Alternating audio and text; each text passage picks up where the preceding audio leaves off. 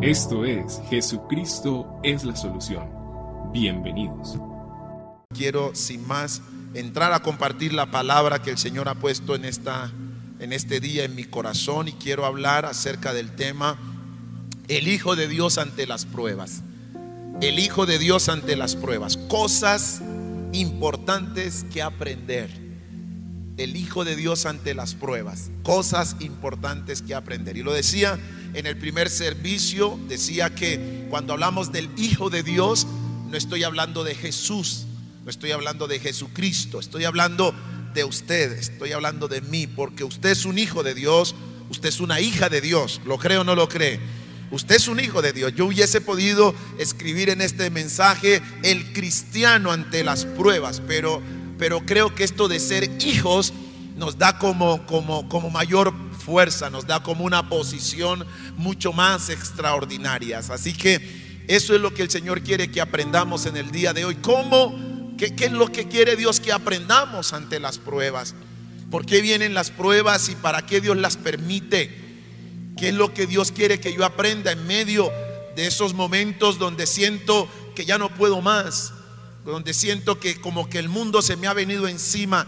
¿Qué quiere Dios que yo aprenda? Pues vamos a ir a la palabra del Señor en esta mañana y confiamos que el Espíritu de Dios nos hable, el Espíritu de Dios nos dé pautas y que en esta mañana, como lo he escrito aquí, usted y yo salgamos empoderados, usted y yo salgamos fortalecidos y listos para saber qué es lo que Dios quiere que hagamos y cómo quiere Dios que reaccionemos en medio de las pruebas. Primera carta del apóstol Pedro en el capítulo 4, los versículos 12 en adelante. Eh, mire cómo nos dice la palabra del Señor allí. Amados, no os sorprendáis del fuego de prueba que os ha sobrevenido como si alguna cosa extraña os aconteciese. Y esto es importante porque esta carta, esta primera carta del apóstol Pedro, hace parte o se conoce como eh, las cartas generales que encontramos en la Biblia.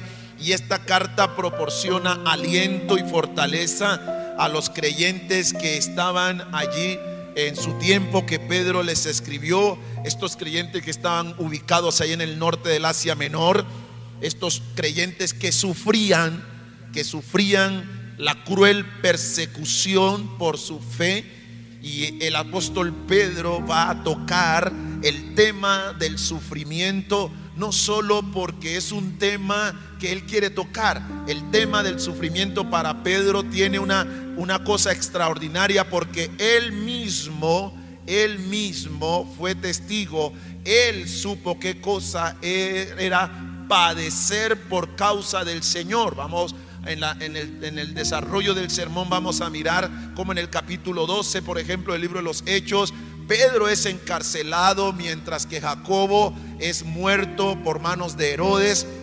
Pedro sabe qué cosa es sufrir por Cristo. De manera que ahora estos creyentes que están ahí ubicados en el norte del Asia Menor, estos cristianos, están siendo perseguidos y llama la atención que Pedro no se, no se, no se asocia con ellos para enviarles una carta más o menos así. Eh, queridos hermanos, ¿cómo quisiera estar con ustedes para llorar juntamente con ustedes? Pedro no les escribe una carta diciéndoles, queridos hermanos, ¿cómo me gustaría estar allí con ustedes para ponerme en sus zapatos? Pedro no les dice, queridos hermanos, me duele mucho lo que están pasando por causa del Evangelio.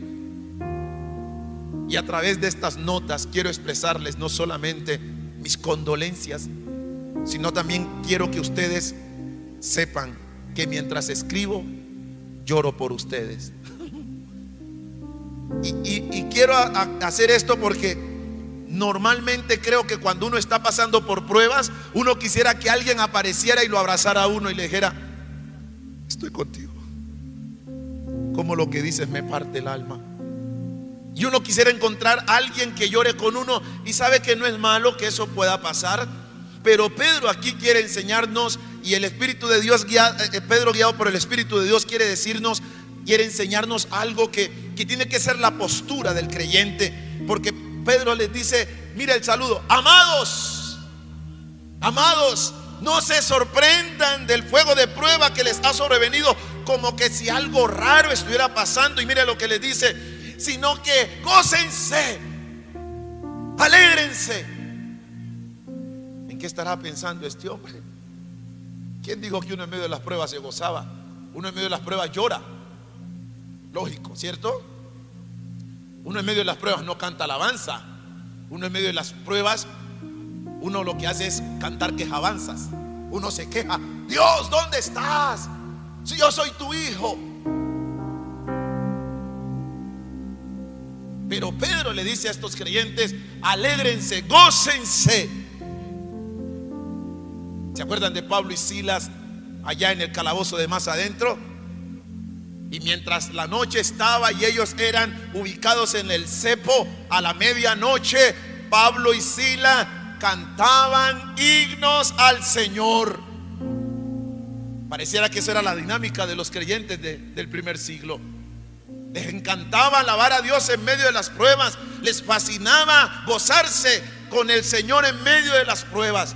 ¿Qué identidad tenían ellos? ¿Qué pensamiento tenían ellos? ¿Cuál era la enseñanza que tenían ellos que nosotros, que a nosotros hoy nos hace falta? Porque el tiempo de los creyentes hoy en medio de las pruebas es apachurrarse, entristecerse, llorar, distanciarse, alejarse, abandonar la carrera, irse lejos. Dios me abandonó, Dios no está conmigo. Pero Pedro está diciendo, gócense por medio de las pruebas. ¿Por qué? Porque en medio de las pruebas ustedes se hacen participantes de la gloria del Señor. Ahora yo quiero que usted entienda que cuando usted y yo pasamos por pruebas, algo que necesitamos comprender es que las tinieblas, el diablo y la oscuridad cuando traen sobre nosotros angustias y pruebas es porque están viendo algo de Jesús en ti y en mí.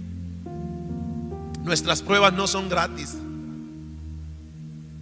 Cuando el enemigo ataca una vida, cuando vienen tiempos adversos, es porque las tinieblas y las circunstancias están viendo algo de Cristo en nosotros. Por eso Pedro sigue diciendo, si son vituperados por el nombre de Cristo, son bienaventurados, porque el glorioso Espíritu de Dios reposa sobre vosotros. Hay algo de Cristo en nosotros. Hay algo de Cristo en nosotros, iglesia. Y eso que hay de Cristo en nosotros es la presencia del Espíritu Santo. El Espíritu de Dios mora en ti. Tú y yo necesitamos saber que cuando enfrentamos pruebas, el Espíritu de Dios mora en nosotros. Ciertamente de parte de ellos es blasfemado, pero por vosotros es glorificado. Verso 15. Así que ninguno de vosotros padezca como homicida, ladrón, malhechor o por entremeterse en lo ajeno. Pero si alguno padece como cristiano, no se avergüence, sino que glorifique a Dios por ello. Porque, si es, porque es tiempo que el juicio comience por la casa de Dios. Y si primero comienza por nosotros, ¿Cuál será el fin de aquellos que no obedecen al Evangelio de Dios? Y si el justo con dificultad se salva, ¿en dónde aparecerá el impío, el pecador? De modo que los que padecen según la voluntad de Dios encomienden sus almas al Creador. Encomienden sus almas al Creador y hagan lo bueno, hagan lo que es correcto. Manténganse firmes. Los que sufren por causa del Evangelio, los que por causa del Señor van a pasar persecuciones, los que por causa del Señor van a ser perseguidos, los que por causa del Señor son rechazados por los amigos, los familiares, los vecinos, los compañeros de trabajo, aquellos que por causa de Cristo son vituperados, señalados, enjuiciados, esos que sufren por causa del Señor, el Señor les dice, encomienden sus almas al Creador y glorifiquen a Dios y hagan lo bueno. Yo no sé para cuántos de ustedes es cierto que en medio de las pruebas hay cosas que aprender. No sé para cuántos de ustedes eso es verdad. Pero saben ustedes que definitivamente las pruebas pareciera ser la escuela de Dios para prepararnos, la escuela de Dios para fortalecernos. Las pruebas se convierten como en la escuela de Dios para empoderarte y para sacarte listo con el ánimo y el propósito de que tú sepas cómo hacer, cuál es la voluntad de Dios en tu vida y en mi vida el profeta Oseas en el capítulo 2, el verso 14 nos dice, pero he aquí yo le atraeré y le llevaré al desierto y le hablaré el corazón. Mire esto, ¿Cuántos han experimentado esa voz de Dios en medio del desierto? Allí donde Dios te habla, allí donde Dios, donde Dios te dice cosas. Y uno dice, ¿por qué la Biblia no dice y lo llevaré al jardín? ¿Sabe que es más romántico así? ¿Sabe? Es más romántico si el texto dijera y lo, lo atraeré a mí, lo llevaré al jardín. Y allí mientras le enseño las flores, le hablaré a su corazón más poético, ¿verdad?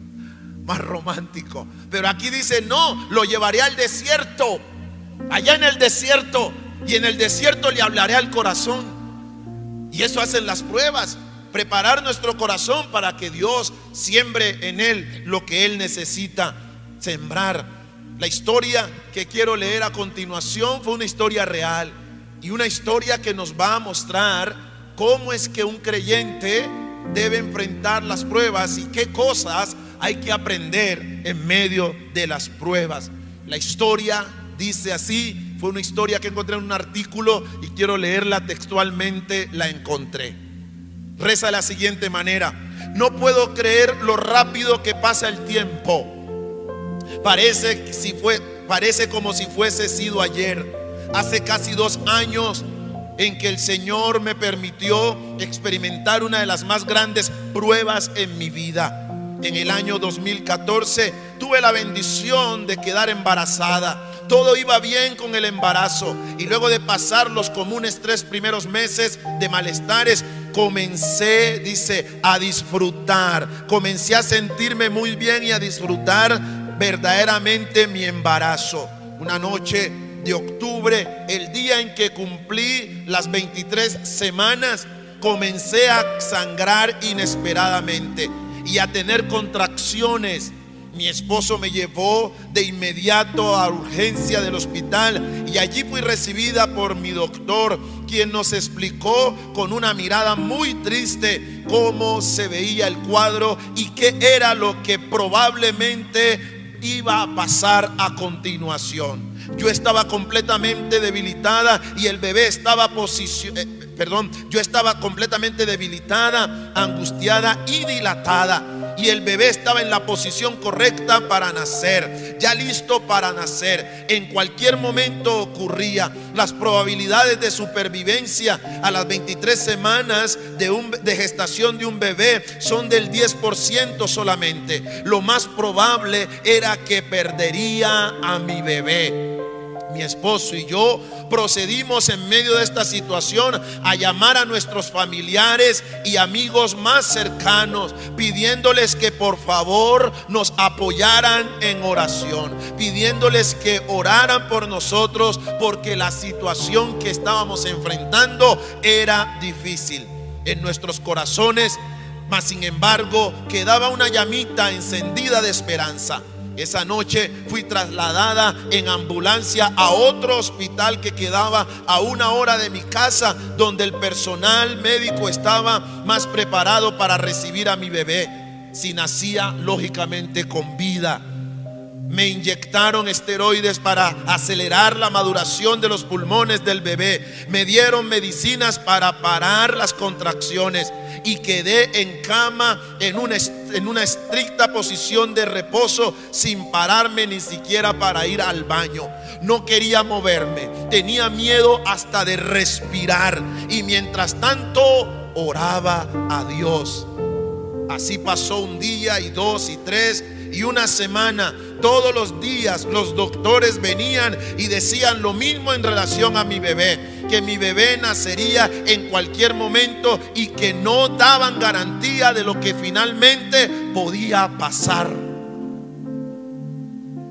Comencé a desarrollar, para unir a este difícil momento, comencé a desarrollar una terrible infección y tuvieron que hacerme una cesárea de emergencia. Lucas Alexander nació a, los 20, a las 23 semanas y 5 días. Pesó 1.9 libras y midió 12 pulgadas. Nació respirando y con risas, dice la escritora del testimonio, se orinó al, al, al doctor que lo recibió. Estuvo en el hospital por más de cuatro meses sin presentar casi ninguna complicación de las que son comunes en un cuadro como este. Durante ese tiempo mi esposo y yo visitábamos a nuestro hijo todos los días. Nuestra oración durante todo este periplo de angustia fue, Señor, sorprende a los médicos, trae tu gloria y que tu nombre sea glorificado en medio de esto. Y fue así. Y fue así. Cuando llegó el tiempo de llevarlo a la casa, Lucas salió, salió del hospital como cualquier otro bebé que hubiese nacido en perfectas condiciones, sin absolutamente nada, ninguna, ninguno, ningún cable, ningún, ningunos, ni, ni tubos en su cuerpo. Varios de los doctores que podían ver al niño decían asombrados, en mis años de experiencia en la medicina jamás he visto algo como esto. Dios se había glorificado. Dios se había glorificado. Preciosa iglesia, las palabras que Pedro nos habla en su primera carta diciéndonos que no nos sorprendamos de fuego de prueba que nos ha sobrevenido como cosa extraña nos aconteciera, tiene que ver exactamente con esto.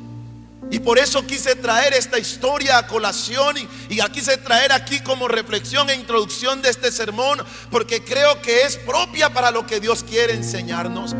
Una pareja enfrentando la crisis difícil de la pérdida quizás de un bebé, un momento difícil. Pero ellos aprendieron lo que usted y yo necesitamos aprender cuando de pasar pruebas se trata.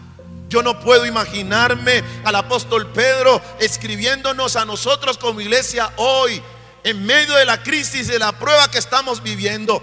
Queridos hermanos de Popayán, queridos hermanos de la iglesia, Jesucristo es la solución en Popayán. ¿Cómo me duele lo que ustedes están pasando?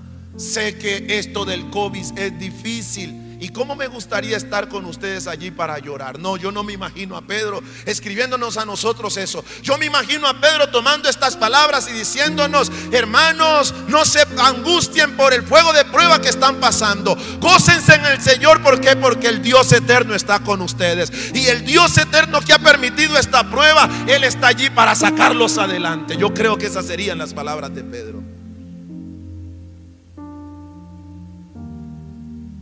Hijo de Dios ante las pruebas debe saber reaccionar, debe saber mantenerse. El Hijo de Dios ante las pruebas debe estar listo para aprender las lecciones que Dios quiere darle. Porque, como les decía iniciando, las pruebas son la escuela de Dios para enseñarnos, para prepararnos, para empoderarnos, para hacernos más fuerte yo quiero que usted entienda que Dios no es un Dios, un ser maloso que se deleita cuando usted y yo estamos en prueba. Yo no puedo imaginarme a Dios y la Biblia tampoco lo muestra ese Dios de pararse y, y vernos a nosotros batallar en el día a día de las pruebas y reírse y decir, mire cómo los tengo. No, no, ese no es Dios, o por lo menos no es el Dios de la Biblia. El Dios de la Biblia es que sabe que cuando permite las pruebas es porque Él ya ha visto que tú y yo somos capaces de pararnos fuerte porque Él nos ha dado de su espíritu y porque tenemos conciencia de que su palabra es verdad y que sabemos que en este mundo somos eso, extranjeros y que por causa de Cristo vamos a pasar momentos difíciles. Pero la palabra de Dios nos va a decir, no teman, no teman. ¿Qué quiere Dios que aprendamos en medio de las pruebas? Cinco verdades. Primero, Dios quiere que en medio de las pruebas usted y yo aprendamos que sus planes son perfectos. Yo quiero que usted sepa en esta mañana que los planes de Dios son perfectos. Él es Dios perfecto. Él no se equivoca.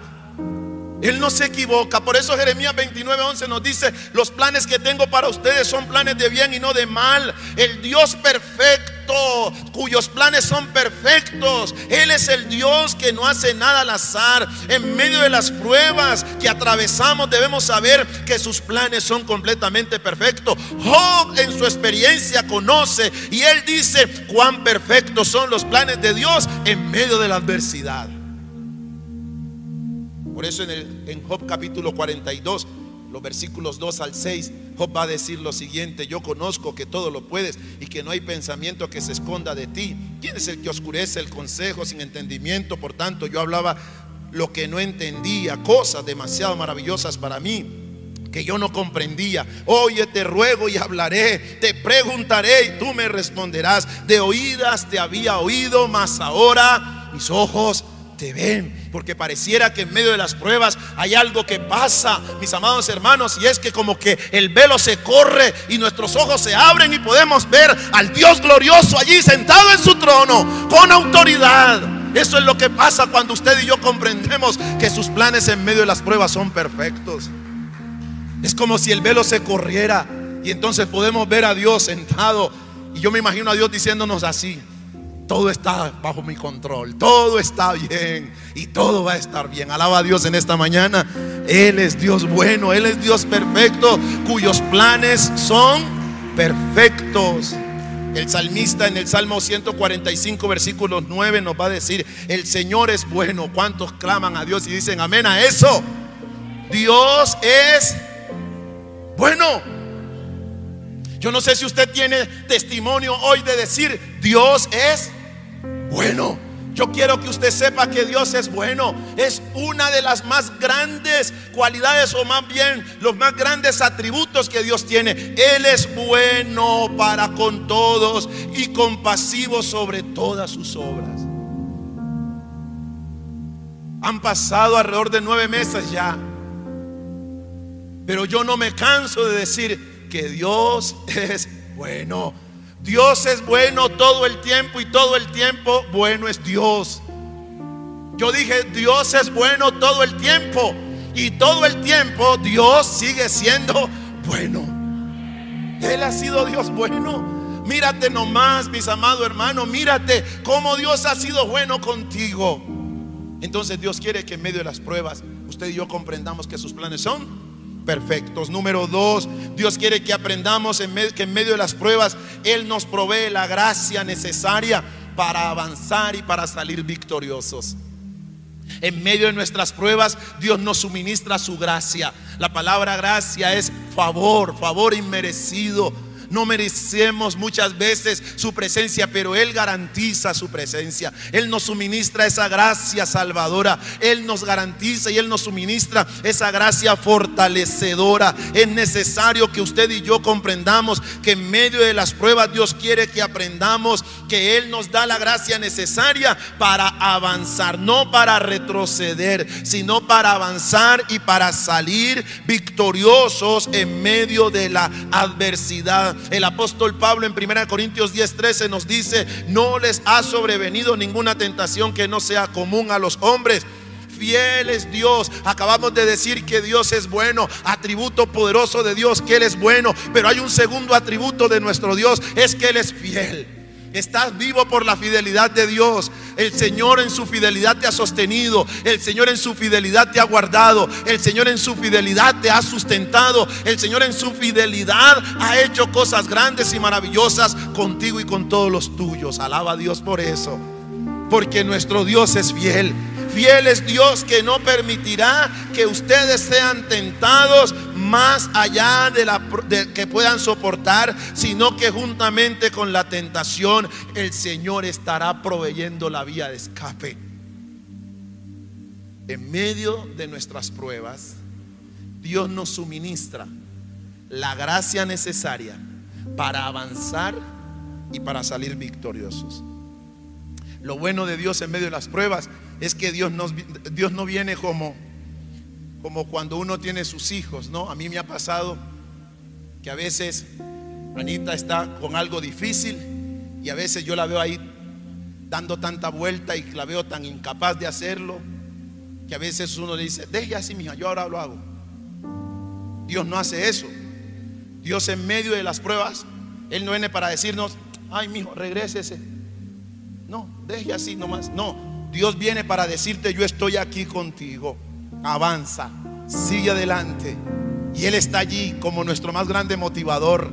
Él está allí como nuestro entrenador. Él está, el Espíritu Santo está allí diciéndonos, tú puedes, avanza. Tú no tienes espíritu de cobardía, tú tienes poder y dominio propio. Sigue adelante. Él nos suministra la gracia. A ver, vamos pues, Dios ha confiado en ti, Dios cree en ti. Eso es lo que Dios hace con nosotros, de manera que juntamente con la prueba, el Señor nos da su gracia, nos da el Espíritu Santo para que sigamos adelante en segunda de Timoteo 4:16, el apóstol Pedro, Pablo nos va a decir, en mi primera defensa, ninguno estuvo a mi lado, hablando Pablo de su propia experiencia.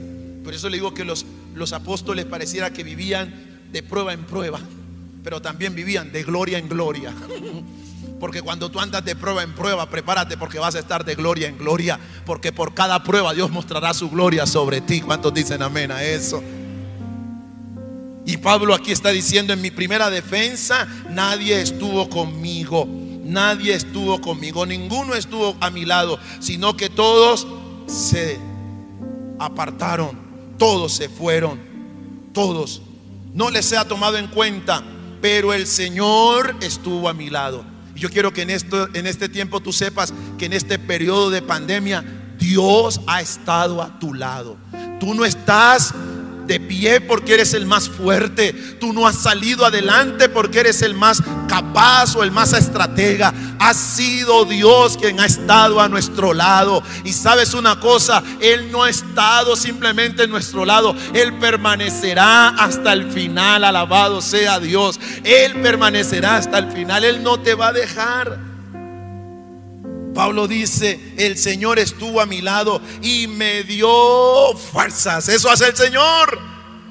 El Señor nos da fuerzas. Y esta mañana le vas a decir allá en casa, Señor, dame fuerzas. Estás debilitado, pero le vas a decir, Señor, dame fuerzas. Tú eres el Dios que me das fuerzas. Y me das fuerzas como que, como las del búfalo. Alabado sea el nombre del Señor. Tú multiplicas las fuerzas del que no tiene ninguna, Señor. Así que tú estás a mi lado y tú me darás fuerzas. Alabe a Dios. Alabe a Dios esta mañana.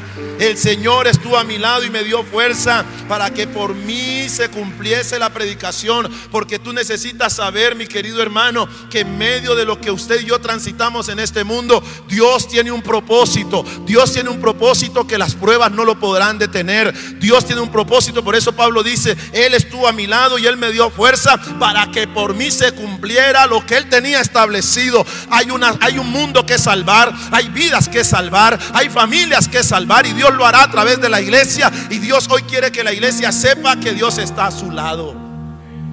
Dios está a su lado. El verso 18, Pablo dice, perdón, el verso 17, pero el Señor estuvo a mi lado y me dio fuerza para que por mí se cumpliera la predicación y que todos los gentiles oyesen. Así fui librado de la boca del león. Dios es el que nos libra de la boca del león. Dios es el que te libra de las garras del COVID. Por eso el COVID no tiene poder sobre ti ni sobre mí, porque el Señor te, te, libra de las garras del maligno. ¿Te acuerdas el Salmo 91? Él te librará del laxo del cazador y de la peste destructora. Con sus plumas te cubrirá y debajo de sus alas estarás seguro. Oh, gloria, oh, gloria a Dios. Ese es el Dios que tenemos, el Dios que nos libra de las garras. Verso 18, y el Señor me librará de toda obra mala y me preservará para su reino celestial. Ese es el Dios que en medio de las pruebas nos suministra la gracia suficiente para que avancemos y para que salgamos victoriosos. De esta vamos a salir victoriosos. Vamos a salir victoriosos, vamos a salir. Y no solo de esta, de cuantas más vengan, vamos a salir victoriosos. ¿Por qué? Porque la iglesia es vencedora. La iglesia es vencedora. ¿Y por qué la iglesia es vencedora? Porque la iglesia, su Señor, ha vencido. Alabado sea el nombre del Señor. Número tres, necesitas aprender en medio de las pruebas, y Dios quiere que lo aprendamos, que en medio de las pruebas la oración es nuestro sustento. Dije que la oración debe ser nuestro sustento. Paradójicamente ocurre que cuando estamos pasando por medio de por el tiempo de pruebas, lo primero que se elimina de nuestra agenda es la oración. No sé si les ha pasado. Pero cuando uno está por, pasando por prueba, lo, lo, que no, lo que menos uno quiere hacer es orar. La gente se deprime, la gente quiere ver televisión, quiere escuchar música, pero no quieren orar.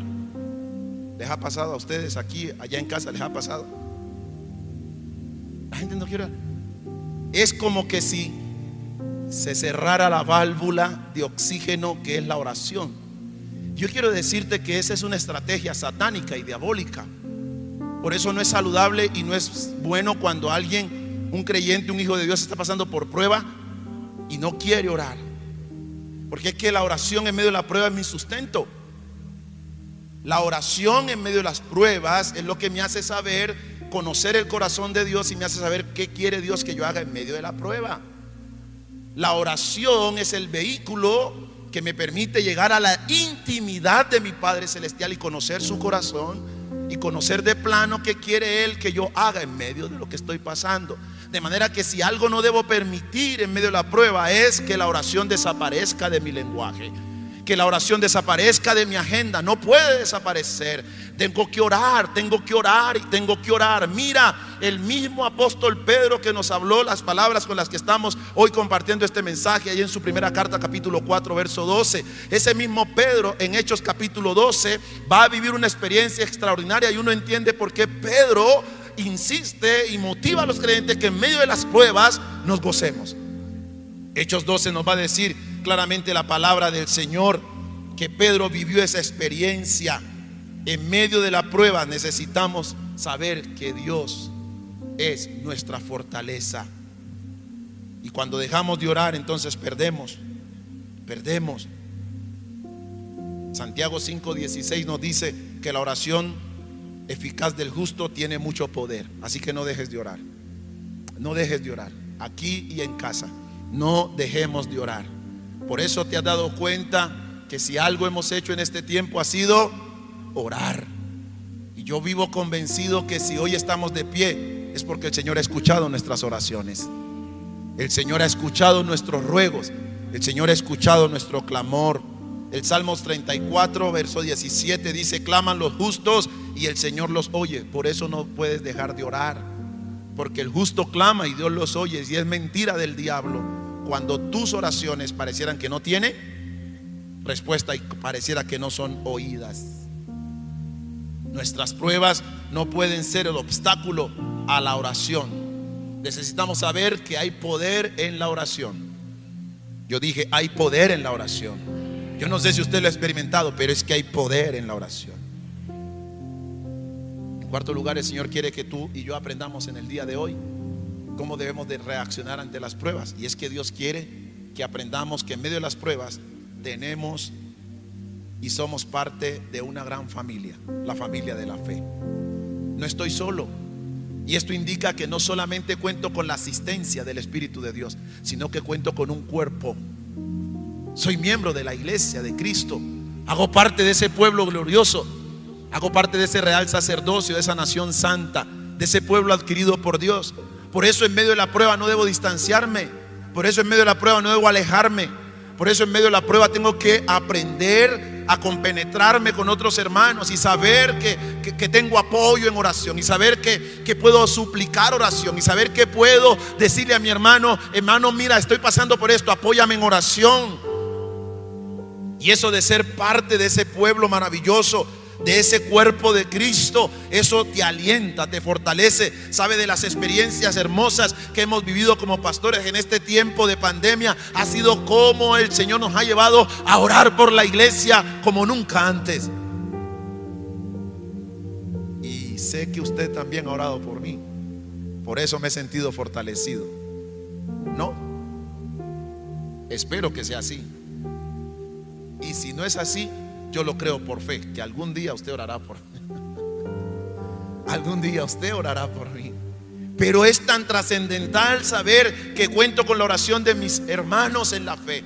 Tengo una familia, Hechos capítulo 12, allí en Hechos capítulo 12 también nos muestra algo maravilloso. Ese apóstol Pedro dice, del cual estamos hablando, dice allí que en los tiempos, en, el tiempo del rey Herodes, dice que fue, echó mano a algunos de la iglesia para maltratarles y mató a espada a Jacobo, hermano de Juan, y viendo que esto había agradado a los judíos, procedió a prender también a Pedro y dice que habiéndolo tomado lo metió a la cárcel, lo echó a la cárcel y estando Pedro custodiado de cuatro grupos de cuatro soldados allí en la cárcel, dice que mientras él estaba allí, la iglesia hacía oración a Dios sin cesar por él.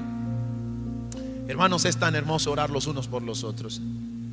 Y este tiempo es un tiempo de orar los unos por los otros. Este tiempo es un tiempo de convertirnos en creyentes, en hijos de Dios solidarios. No creas y no ignores el poder que hay en la oración.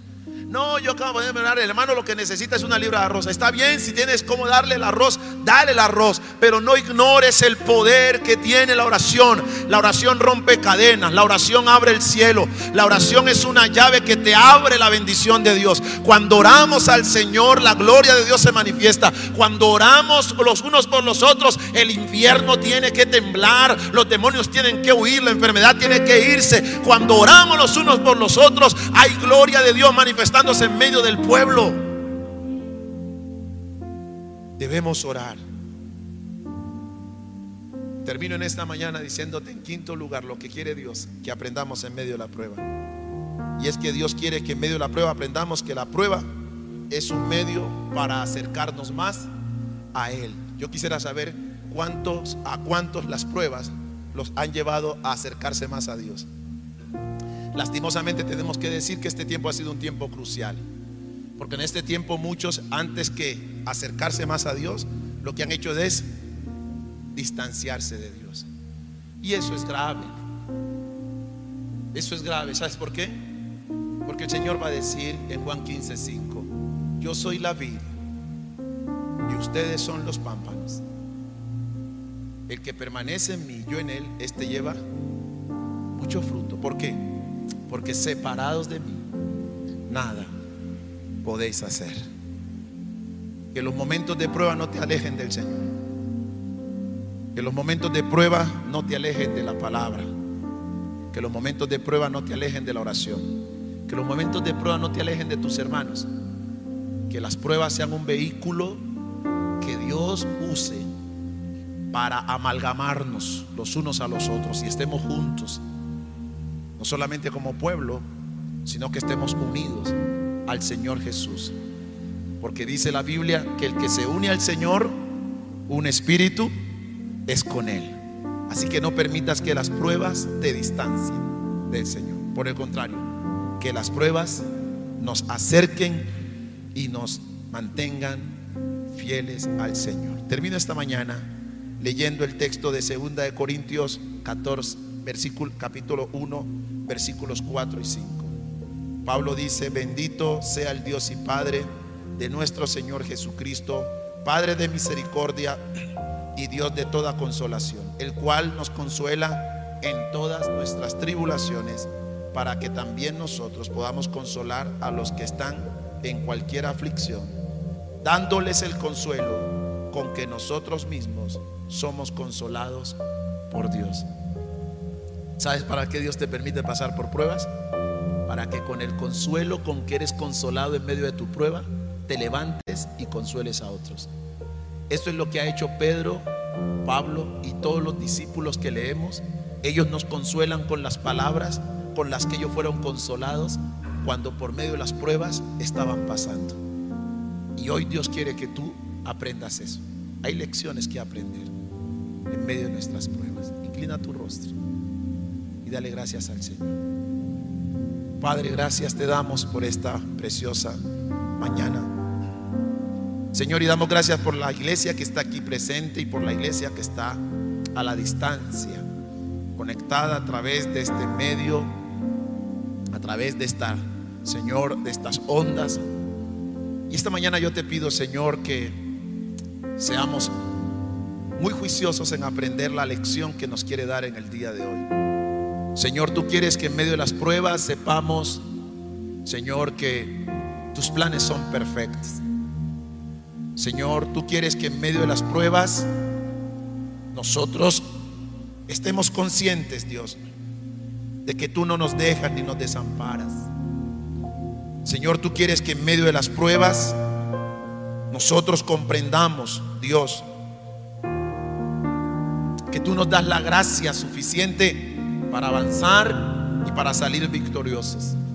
Señor, tú quieres que en medio de las pruebas nosotros sepamos y entendamos que somos y hacemos parte de una familia, la iglesia de Cristo, y tú quieres que entendamos y que aprendamos que las pruebas deben ser el vehículo que nos acercan más a ti para convertirnos en un espíritu contigo. Y Padre, yo bendigo tu pueblo en esta mañana y oro que esta palabra haya sido pertinente. Que esta palabra, Señor, haya tocado y desafiado el corazón de mi hermano que está aquí, mi hermana que está aquí y esta iglesia amada y preciosa que está a la distancia, conectada en esta transmisión. Y Padre, los que están aquí, donde quiera que se encuentren nuestros hermanos que nos ven y nos escuchan, hoy soltamos esta palabra de poder, Señor. Y es que el Espíritu de Dios viene sobre ellos con gloria y poder. Y son levantados y son fortalecidos y son alentados en el día de hoy. Y Señor, no nos vamos a milanar. Señor, no nos vamos a angustiar, no nos vamos a desesperar. Señor, como si alguna cosa extraña estuviera aconteciendo. Señor, nos gozaremos y nos alegraremos en ti. Señor, hablaremos y proclamaremos qué grandes cosas ha hecho el Señor con nosotros. Señor, cantaremos de tus maravillas. Anunciaremos que nuestro Dios es bueno y que su fidelidad dura para siempre. Y esta mañana, Señor, pido que la unción del Espíritu Santo venga sobre este pueblo maravilloso que escucha y que está viendo esta transmisión, como aquellos que están aquí. Hoy el poder del Espíritu Santo viene sobre ti. La gloria de Dios te alcanza donde quiera que estés y el Espíritu de Dios invade tu corazón en esta mañana de confianza, de consuelo y de aliento. Recibe en este día. Recibe allí donde estás en este día la paz de Dios. Recibe en este día la paz de Dios. Oh, gloria a Dios, gloria a Dios. Oh, deja que el Espíritu de Dios te llene. Oh, santo es el Señor. Santo es el Señor. Bendito eres Dios. Digno eres de recibir toda la gloria. Digno eres de recibir toda la honra. Digno eres de recibir toda la alabanza. Gracias Señor, porque tú eres bueno y porque tú eres fiel Señor. Gracias. Te amamos y te bendecimos. Y te pido Señor que esta palabra marque y quede sellada en el corazón de este pueblo que está aquí presente y quienes están a la distancia. En el nombre de Jesús. Amén. Amén. Y amén. Aleluya. Gracias por escucharnos. Comparte este audio y recuerda que Jesucristo es la solución. Más que un nombre, una verdad.